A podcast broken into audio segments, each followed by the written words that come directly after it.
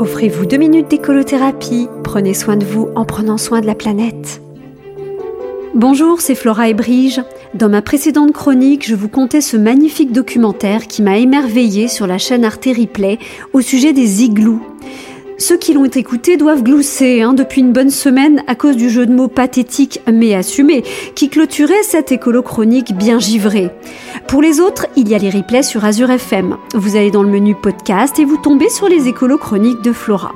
Mais revenons-en à mon documentaire aussi inouï qu'inuit.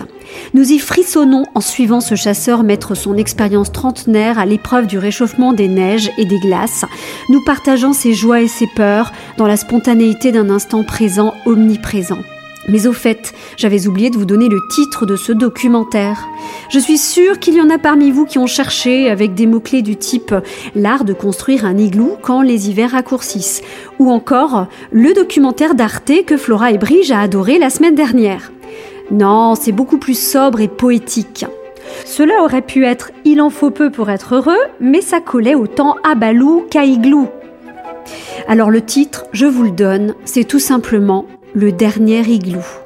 Et une chose m'a particulièrement touchée dans les confidences sobres et sincères de ce quarantenaire du bout du monde, c'est qu'il ne s'est pas retrouvé là par fatalité ou par nécessité.